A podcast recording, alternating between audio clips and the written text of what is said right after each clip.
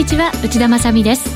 この時間はパンローリングプレゼンツきらめきの発想投資戦略ラジオをお送りしてまいります。この番組は YouTube ライブでもお楽しみいただけます。YouTube ライブは番組ホームページからご覧ください。さて現在日経平均株価ですが325円高しっかりの状況となっています。変わりまして331円高2万1481円です。そして為替は112円67銭から68銭あたりとなっています。それでは今日のゲストをご紹介しましょう。大岩川源太さんです。はい源太です。よろしくお願いします。よろしくお願いいたします和島記者が今日はあの、はいはい、決算時期だということで、うん、えー、決算発表に出席するために番組はお休みということになります。ねちょっとしんどいですね、2人っていうのは。そうですか、うん、まあ今日はね、別段言うこともないから、あのここで2人で応援してただけでいいんじゃないかな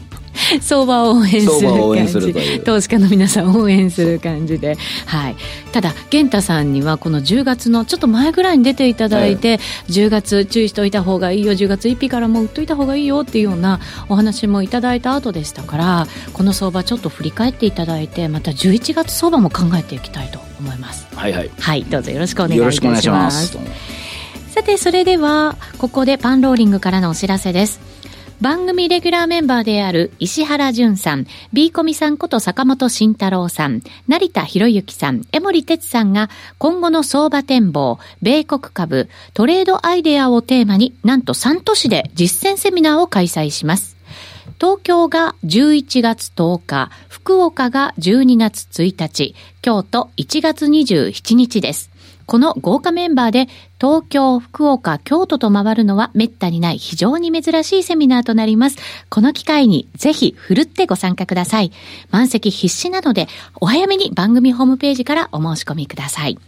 そしてもう一つ、投資戦略フェアエキスポ2018がいよいよ大阪で今週の土曜日11月3日に開催されます。本日がお申し込み最終日となりますので、まだお申し込みされていないという方はお急ぎください。和島さんの講演は満席となっていますが、石原淳さんや坂本慎太郎さんのお席はまだ若干ながら空席があるということです。ここでしか聞けない話が盛りだくさんとなっていますので、本日中にお申し込みください。お申し込みは番組ホームページからお願いいたします。それでは進めていきましょう。このコーナーは投資専門出版社として投資戦略フェアを主催するパンローリングの提供でお送りします。さて、日経平均株価今日はしっかりの展開が続いています。現在333円高、21,483円です。そしてドル円に関しましても112円台半ばから後半ぐらいでしっかり、現在は112円67銭、68銭あたりとなっています。玄太さん、まずは今日の相場、どのようにご覧になってますか？いや昨日のニューヨークがね、すごいね。はい。あのーまあ昨日日本の相場がね、ものすごく頼んなかったんですよ。はい、あの何がきっかけで上がるんだろうとか、うん、もうつまらないのと、もう面倒くさくなって、もういいやという感じで、ちょっと軽い柄が来てたんですね。そういう雰囲気でしたもう特に全引けあたりはものすごく気力がなくて、うん、5番になると寝ることもできないぐらいの面白くなさだったあでもこのところ、まあそういう相場も続いてきて、昨日さらにまあそういう感じだったそうだったんですね。で、それで、まあ夜中にニューヨークが始まったぐらいの時は、まだみんな機嫌良かったんですよ。そうですね。かったんですが。私も見てましたもん、えー、もう、まあ、早寝りゃいいのにね、もうそこで遅うまで起きてる人が600円安、あ、600ドル安とかなって。そうなんです、ね、で、ちょっと慌てて戻ってきても、昨日の気持ちが残ってるんで、朝はまあ、お衣装と言っちゃなんですが、もう処分しようとする人の売りがパンと出たんですね。しかも昨日引け後でしたよね、ファナックが下方修正したそうなんですね、もうムード悪いし、また解説の人がね、ファナックが現役とは、あの中国の問題がとうとう広がってきましたねみたいなことをこう言うじゃないですか、うん。はい、それプラス、小松が良かったでしょ、良かったです、情報修正でした。情報修正で、そのままい。いねって言いやいいのに、やっぱり、あの北米中心だから、やっぱりこれはね、先行き不透明ですねみたいな、そういう表現をする人が多かった。もちろん、なんかこう、相場によっては、ちょっと悪いとところに目が行きがちな時ってありますよね。そうなんですよね。だから相場自身は、あの、朝モチベーションがものすごいみんな落ちてたんですよ。はい。だから、あの、軽量株なんか、あの、ストップ安の気配が8時半ぐらいたくさんあったんですよ。だって昨日マザーズとかもずいぶん下げきつかったですからね、はい、指数も安値更新してましたし。うん、で、それがまあ、割とシュッとこう買い物が入ってくれて、寄った途端、はい、まあ、日経平均の方も強くなりつつ、まあ、個別銘柄も、まあ、例えばね、うんファナックが現役やのに、こう、なんか200円だか300円だか入れて、だーっと上がっていくわけじゃないですか。はい、でそこでちょっと思ったのは、あのー、業績以上に売りすぎたなというのやっと少し感じ始めた。うん。そして投資家の皆さんはこの動きを待ってたわけですよね、ずっとね。まあ、待ってたというかそ、それを信じてたんだけど、はい、信じて疑ってたみたいな感じで。ここまでね、続くとね、やっぱり下落が。先週だったら、あの、そういう感じだったんだけど、やっぱり今日はやっぱり、あの、さすがにダメだろうと思ったのが、もうすっと買い物が入って、それと半導体の絡み。うん半導体も今日上がってますし、うん、あと産業機械なんかもね、この辺村田がちょっと売り物だったのが、ばっとこう買い物に変わってきたりして、えー、みんなが、これは何かせなあかんかなという気分になるんですね。動きたくなった、はい、動かなきゃいけないんじゃないかな材料株の方になってくると、うん、まあ、例えば話題だったあのテリロジーとかいう株が、なんか、いくらからスタートになったか忘れたけど、どこまで上がったかも忘れたけど、うん、なんかこう、ストップ安みたいにこうなってたんで、はい、それがね、もう今日は逆にストップ高でしょ。だからそういうのを見ると、みんなが、わしもなんか買わなあかんのんちゃうかという気持ちになってきて、だんだんだんだん個別銘柄も強くなり、えー、そして、あのー、先物自身がね、あのー、なんていうかな、もともと、現物商いを伴わない、えー、先物だけでこう売り買いしている相場ですから、はいあのー、どこかでやっぱり無理が出てくる。で、その買い戻し等も入ってくるっていうことですよね。だから今日なんかこう、確かに今の時間、まだ強いですけども、先ほど、さっきね、あの、ちょっと一番いいところがあったんですよ。2万1600円手前ぐらいまで。はい。あのね、行くかなと思ったんですけど、やっぱり、えー、ボリンジャーボンドでプラス3のところまで来てると、うん、やっぱりちょっと限界があるなと。で、そうこうしてるうちに下がってくると、昨日のニューヨークも後から下がったよねとかね、うん、まあ、底入れ感はあるんだけれども、まだ信用できない。という気持ちが今、こう、ちょうど進んでるんじゃないですか？引けにかけて、そんな動きが出始めているところ。うん、で、結局のところどうかというと、日本一つで解決できるわけじゃないし。そうですね。今回は外部環境が大きかったですからね。そう。外部環境というよりか、あの、先物ですからね。はい、だから、まあ、ここで今の水準、まあ、2万1400円のところをね、とにかく値固めしてほしいですよね。固めてほしい。うん、それと、もう一つ、ちょっとこれね、あの、聞いてる人のヒントなんですが、例えばクレディがずっと買ってたのをずっと売ってたじゃないですか。うんはい、売ってても、前持ってたよりかもうなくなるか、それが水準ぐらいまで来たときに、はい先物の手口を見たときに、その主だったあの証券会社以外のところが、売り買いすごく増えたんですよ、ここ2日。あ、そうですか。それ、売り買いが増えるということはどういうことかというと、うん、まあ、売ったり買ったりしてる。つまり、うん、まあ、トレンドフォロー型といって、トレンドが下の方に向かったらガーッと空売りして、それを買い戻してという、そういう動きがあったんで、はい、まあ自分からしてみると、あとはもう気持ちの問題だなと。実際に売ろうと思っても、まあ、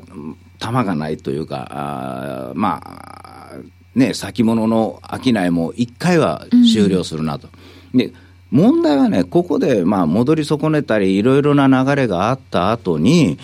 まあ、トランプさんがなんか話しても面倒くさいですし。もうすぐですからね、中間選挙、本当いよいよですよ。はい、それで、昨日一番助かったのはドイツが高かったんですよね。はい。あの、メルケルさんがね、ちょっとこう、もう次出ないよみたいな話になってると、普通、ね、政治的にはね、ね普通こう売られやすいじゃないですか。えー、で、あれがピタッと止まってくれたというのも、あの、投資をする方、いわゆる空売りをしてる方とすると、ちょっと気になるところですよね。ダックスもね、安値更新続いてましたけれども。そうそう。だから、そういうのを利用して、こう、先物で日本の方を売ってみたり、アメリカを売ってたりするのが、はい、あの、ちょっと止まってくるんですね。はい。止まるというか、ちょっと待てよっていう気分になるじゃないですか。うん気づいてみたらよく下がってるよな、みたいな感じなんですよ。結構下がったよな、うん、特に日経平均はそうですよね。そうですよね。だからまあ、ここまで下がって本当にやる気がないような相場だったんですけども、ちょこっと、ちょっとウォーミングアップぐらいはというのが、回し始めました。今日の相場だと思うんです。だから今日はラスト10分で決まると思うんですよ。そうですか、うん、ラスト10分ぐらいのところで戻ってくれると、はい、あのー、売り方がまだ不利だったんだなというふうな感じがあるし、はい、それともう一つは、あのー、野村さんとかいろんなところで ETF、あの株が上がれば、うん、あの儲かるという ETF なんかが入ってくると、今度はね、先物買わなくちゃいけないでしょ。はい。それが今までずっと大引け売り、大引け売りと来てたものが変わるのかどうか。だから昨日のヒントがあれじゃないですか、引け前に日経平均が少しなんですけれども戻ったんですよ。今まではそこでずっと売られてたものが少し戻ったんですよ。えー、そういうとこ見ていかなきゃいけないんですね。ごめんね、もうそうそういうあの趣味みたいなところがあるわけよ。はい。玄太さんの場合はね。玄太さんの場合はね、もう、あの、人の民でええとこを見てて、大事なところを見てないもん。いやいやいやいや、そんなことはないんですけどね。うん、でもそういうところを見ていくと、相場のなんとなく方向性が変わってくるのが感じ取れるってことなんですね。そうなんですね。あの、あれ、ちょっと違うぞと。だからその前に酒物の、えー、いつもと違う手口が、売り買いがわーっと出てる。例えば野村さんとか日光さんとか、そういうところでしたら、まあ、個人の ETF とかいろいろあるから、売り買いが交錯してていいですよね。はい。だけど、なんか見たことのない外人さんのところの証券会社からいきなりね、3000ぐらい売り買いをバーッとして、2000ぐらいバーッとしてるっていうことになると、これはなんか悪いことしてるなと思うじゃないですか。振り回してるなと。うん、だから、ああ、これは回転玉だなと思って、昨日の引けで、えー、いつも日経平均が下がって、引け後から日経平均がこう上がるんですよね、先物が。それがなかったでしょ。はい。だから、あちょっと変わるなと思ったんですよ。ほんならみんながすごい弱気だったんで、はい、まあ、してやったりみたいな気分で今日買おうかなと思ったら、もう早くよってバーッと上がるから。皆さん気づいてらっしゃった。そうみんな気づいてたんだよそういうことかもしれませんね。はい。えっ、ー、と10月は結構ね需給的にも難しい一月だったということで源太さんに以前にそういう予想をね、うん、いただきました。えっ、ー、とポイントの日が、はい、源太さんがいつもおっしゃるまさに昨日だったんですよね。そうですね。はい、あのねまあ、10月の振り返りっつったらなんですけども、うん。はい、10月の1日に売りということを、まあ、少し前出た時にお話少ししたと思うんですよね。はい、1日もポイントの日だったんですね、うん、そうなんですね。で、あのー、思ったよりか、先物の売買が長すぎた。だから、途中でね、23日ぐらいで止まらなくちゃいけないのに、はい、23日から再度売ることになったんですよね。あそこがだからちょっときつかったですよね。ねそこからの1000円があっという間ですからね。で、特に、あの、我々でもこう、アドバイスの失敗としたら、早く枠を開けすぎて、うん、23日ぐらいをめどに買いに行こう。で、そこから転換すると思ったら、先物だけでガンガン下げられたもんですから、はい、あの心に傷がだいぶあるんで。そうなんですよね、うん、なんかそこまではまだ買い向かって下げたとしても、いい銘柄拾っていこうって姿勢があったと思うんですけど、はい、先週のこの下げでやっぱりなんかぐたっとした気持ちになりましたよね。あのいい銘柄の、うん、その尺度が分からなくなりました、ね、分からなくなりました。はい、業績、ちょっとこの先、やっぱり大変なんじゃないのとか、うん、信じてたものがなんか奪われちゃった感じ、崩れちゃった感じ、うん、そそんだけ、なんかあの、そうな言い寄られてるような感じ。で信じてるものに裏切られてる。恋愛相談じゃないんですから、源太さん。でも、でもね、はい、まあ、とにかくみんながやろうとしてることは、あの、明日天気ですよとか、明後日は洗濯物が干せますよというときに、今の大雨どうするということですよ。うんうん、だから今、大雨なんだから、このこれをどうにかしたいんであって、別に明日や明後日の話は聞きたくないよという気持ちだったんですよ、昨日。はい。うん、で今日になってきて、晴れてきたなって、だから昨日晴れる言うたんやんという話ですよ、うん、だからそれと同じタイミングなんですよ、だから先物によって、こう大きく崩されてる相場で、あの現物の方で、あの底入れ感がなかったんですよ、23日ぐらいで。はい、先物ではそこそこ届いてるんだけれども、あの指数上では。でも、例えばみんなでドーンと投げるとか、こう、なんか、あ私の持ってる株もう持てないとかいうのがバーッとくりゃいいんですが、はい、指数だけ下がってて、現物の方で商いがなくって、決算ええはずなんやけどな、と言っても、うんね、実際出してみたら企業が、あの、先行き不透明だからちょっと低めにこう数字持っていきますよね。だから、なんか売りが、こう、パラパラパラパラ出てくるし、あんまり先ほど言われたように、あのの本当のところどう？みたいな気持ちが出てくるし、はい、で今、ニューヨークあたり、アメリカの指標が大体不景気に入る一歩前ぐらいのあの数字になってきてる。だそういうことがものすごいナーバスになって、うん、で、そこで、なんで下げてるの？って言われたときに、サウジの話なんかこう出てくるし、はい、で、あとはトランプさんの政策がどうのこうの、でも、まあ、なんとなくもう、その中間選挙も織り込んできたみたいな、うん、感じありますからね。うん、まあ、なんかやりたいなというところで、ファナックさんの、あの、決算。はい。ね、面白いですよね。あの、あんだけ1400億とか何百億って利益があるのに、20億修正しただけで、ストップ安になる時もあれば、今日みたいに上がる時もあるわけでしょ。そうなんですよね。だからそれが地合いっていうことなんでしょうけどね。そうでしょうね。それと、まあ、これ、銘柄推奨みたいであれだけど、例えば、あの TDK とかね、ソニーとかあるじゃないですか。はい。この位置で買ってもらんかったらもうダメよ。うん、うん、だから今日何何人かに言われたんですよ、今日底入れですか、底入れですかって。あのね、今日そこ入ったの方は辛いよ。本当そうですよね。うん、あの、とにかく一回、こう、どこまでいくか分かんないけど、一回抵抗力を見せてくれないと困るんですね。はい、で、今日と明日、つまり今晩のニューヨークがどうなるかというのが、やっぱりみんなの焦点になってるから、先ほどの話じゃないけど、ボリンジャーボンドで、まあ、3のところまで、ね、プラス3まで来ると、はい、やっぱりちょっと、おね、抑え気味にこうなってくると。かかといって、えー、みんなが売りだと思っても、やや期待もあるんで、ラストの10分で上に上がってくれるような形があると、はい、あ満足なんじゃないかなと思うんですよ。そうですね、うん、今のところ、現在、日経平均325円高ですから、うん、番組が始まった時よりは数十円上に来てますので、でね、ちょっと期待したいところでありますけどね、うん、そうなると、この先の天気はどうよということになるので、源太さん、11月、はい、どんな見通しをお持ちなのか。11月ってまずは、結構上がりやすい月だったりしません？あのね、上がりやすいんだけど、うん、あの、S q を境にして上がることが多いんですよ。そうなんですか、うん、で、ところが今回は6日に、あの、選挙あるじゃないですか、中間選挙。中間選挙、うん、はい。だから、ここで、負けても勝っても吹っ切れて上がれるかどうかっていうところがポイントじゃないですか。8日って FOMC もあって、はい、仏滅で新月。うん、そうですね。なんかいろいろ適当ですけど、なんか重なってないですか？おばあちゃん いろいろそうですね。そんな発言でしたね。そんな発言です。そんな発言でした。でも9日ポイントの日ですから。そうですね。大安ですここでね、何か、あのー動きがあるといいなと思ってるんですよね。ここがね、だから S q ですしね。うん、だから、まあ逆にね、あの FOMC あたりがね、あのー、まあ、なんていうかな、金利を上げないみたいなことを言うのを期待してる人多いですけども、12月はもうね、ほぼ確定だというふうに言われてますけど、うん、その先でもやっぱり上がらないちゅうことはよくはないですよね、うん、上がった方がいいですよね、僕なんかはそう思います。だから、とにかく、あのー、この6、7あたりが、まあ、瞬間でも乱高下あると思うんですよ。勝っても負けても。それは中間選挙をも手前にしてというそうあのその結果によって、トランプさんの時もね、日本売り気配、アメリカ買い気配みたいなことあったじゃないですか。ありましたね、大統領選挙の時、うん、で実際、僕自身もわからないですもんあの、トランプさん勝ったらええのか、ね、負けたらいいのか分かんないですよね。そうですよね。また負けたとしても、その負け方とかもいろいろあるわけじゃないですか。勝ち方ももちろんありますけどね。ね、でも、あのままあの政治やられても辛いし、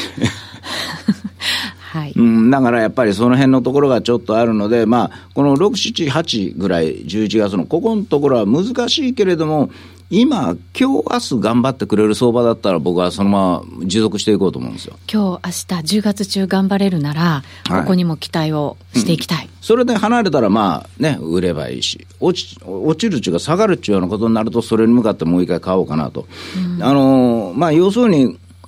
なんていうかな、そう悪くはないと思う。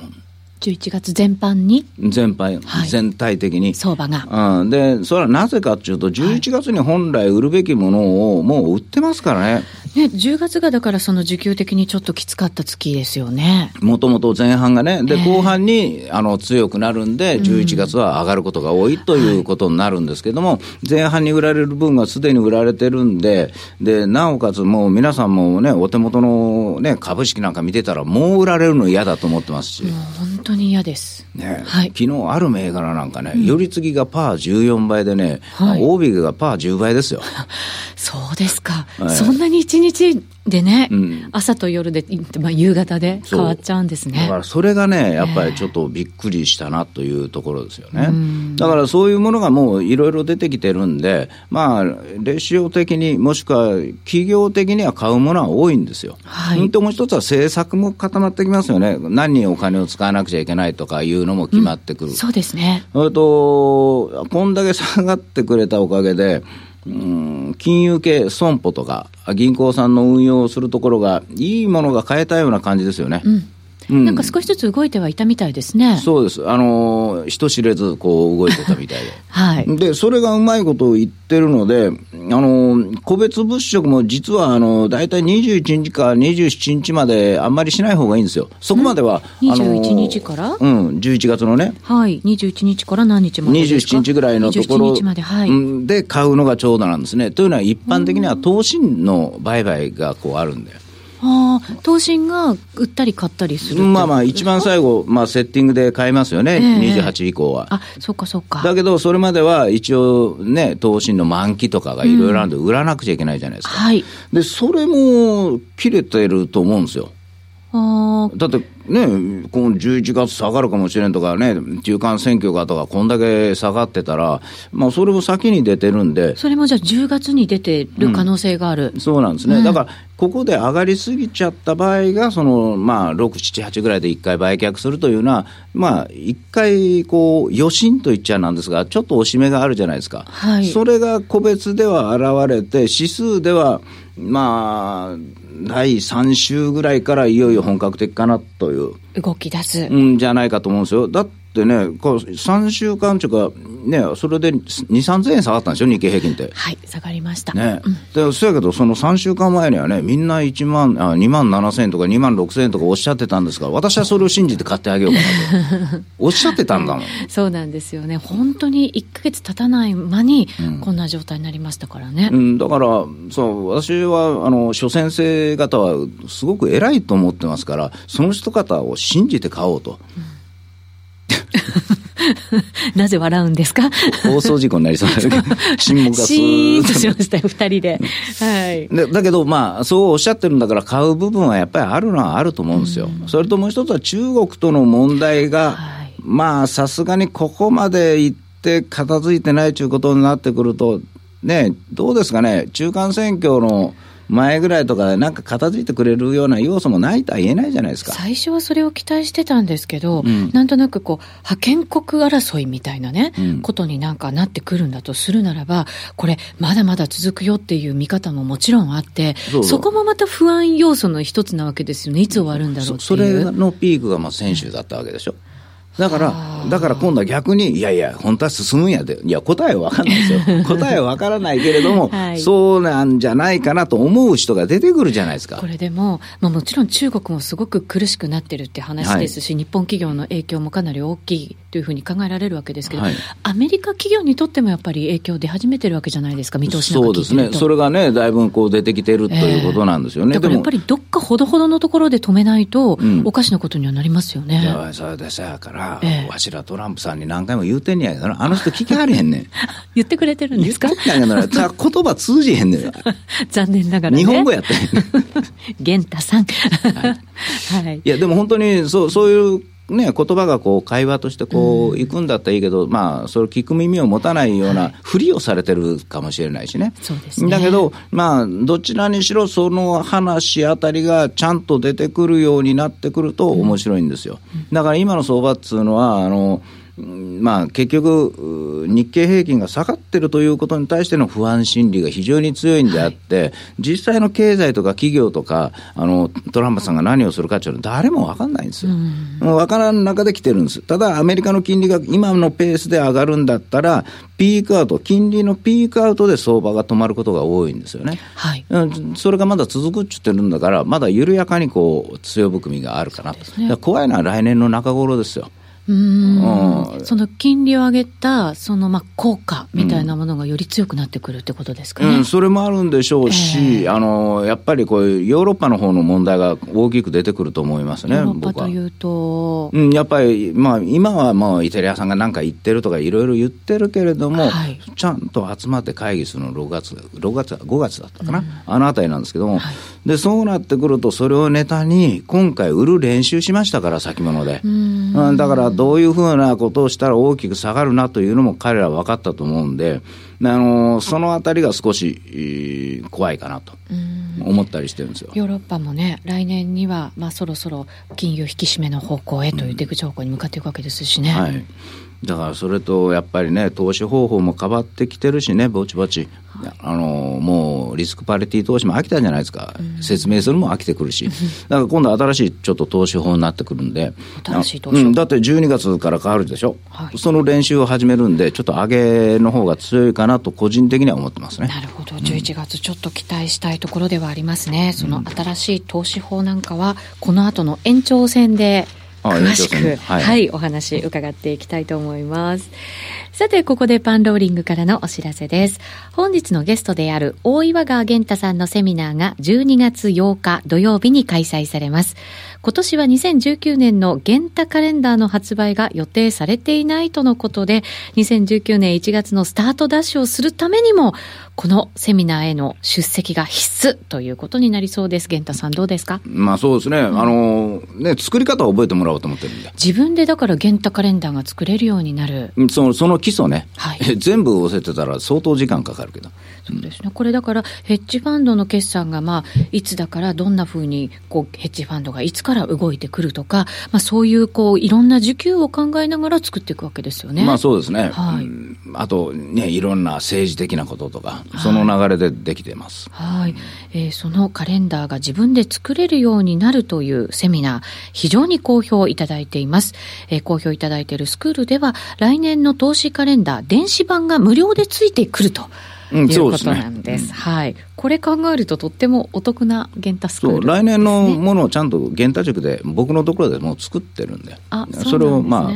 あの差し上げようかなと、売るほどのものじゃないんで。いやいやいや、それがでも欲しいという方、今まで健太さんのカレンダーね、市場関係者でも使ってきた人たちがすごく多かったので、うん、そうですよね。そうなんですよ、それがちょっと今から悩みの種ですから、私たち誤って歩くのが大変なんですけどね。やっぱり、そうですか。うん、だから講演会来いっつって そうですね、スクールに入れっていうことなのかもしれません。今なら早期割引中となりますので、忘れないうちにお申し込みいただきたいと思います。もう一つ、番組レギュラーである B コミさんこと坂本慎太郎郎さんと遠蔵さんこと田代岳さんの月例講義2018年11月号が発売となりました。10月はさすがに地合いが悪かったのですが、例年通りのアノマリーとなりますので、11月の分析や銘柄はとても楽しみです。ここで大儲けするか、えー、それともディフェンス重視でいくのか非常に注目です。月次で40%を超えるなど運用成績のいい月例講義の11月号は今週末の発売となりますので、この機会にぜひお買い求めいただきたいと思います。詳細は番組ホームページをご覧になっていただきたいと思います。えー、さて日経平均株価ですがしっかりの状況続いていましたけれども現在281円99銭高ということです。最後までこれ持ってくれるのかこの10分。ちょっとねドキドキしながら見てましたけど。そうですね。はいまあ、まだ引けてない。そうですね。この後大引け後に、えー、延長戦ありますので引き続きご覧になっていただきたいと思います。ラジオの前の皆さんとはそろそろお別れとなります。それでは皆さんまた来週です。このコーナーは投資専門出版社として投資戦略フェアを主催するパンローリングの提供でお送りしました。